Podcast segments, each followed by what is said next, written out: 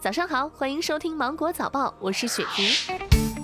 中国疾控中心流行病学首席专家吴尊友日前表示，对于蔬菜瓜果，如果产地是安全的，那么这地方就没有由于生产造成的污染问题；如果供应的市场也是安全的，没有疫情的地方，这样的蔬菜瓜果就是安全的，可以放心大胆的吃。来自这些地方的蔬菜瓜果，包括生吃，应该说都没问题，但还是要注意卫生，还有消化道传染病的问题。水果生吃没问题，对于其他的蔬菜一类，能不生吃尽量不要生吃。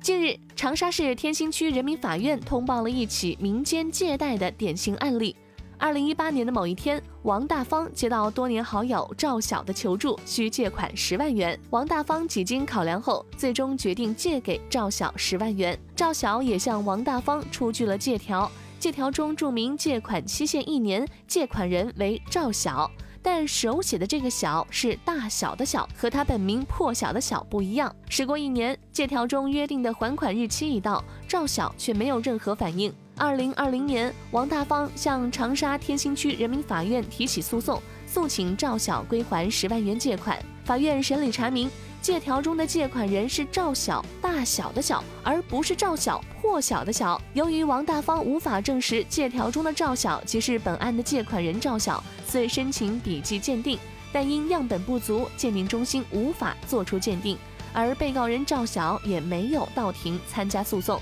法官提醒：借条别署小名，以免吃了哑巴亏，还应留下借款人的身份证复印件以及常住地址。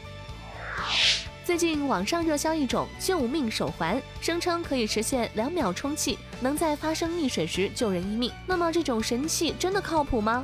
专业人士表示，如果使用这个手环操作不当，极易发生二次溺水。这类手环只适用于已经具有一定水性的人，普通人使用危险系数很高。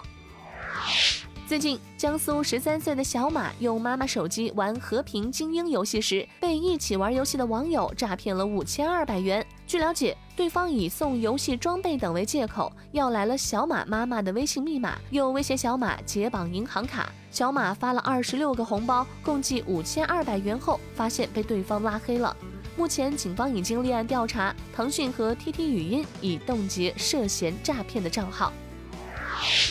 近日，南京市红十字会南京地铁将进行第二批 AED，也就是自动体外除颤机的投放，用于抢救突发心脏骤停患者。今年内，南京地铁站点 AED 将实现全覆盖。据了解，今年的四月，木樨园地铁站附近一女子心脏骤停，因配合使用站内的 AED 而成功的被救。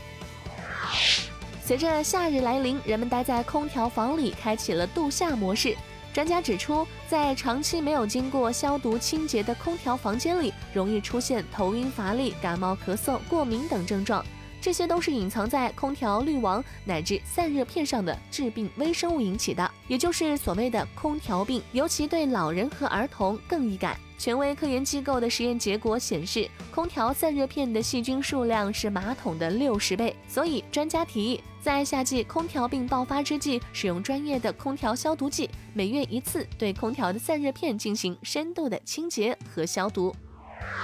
好了，今天的新闻就到这里，我是精英九五电台的雪婷，祝你度过美好的一天，拜拜。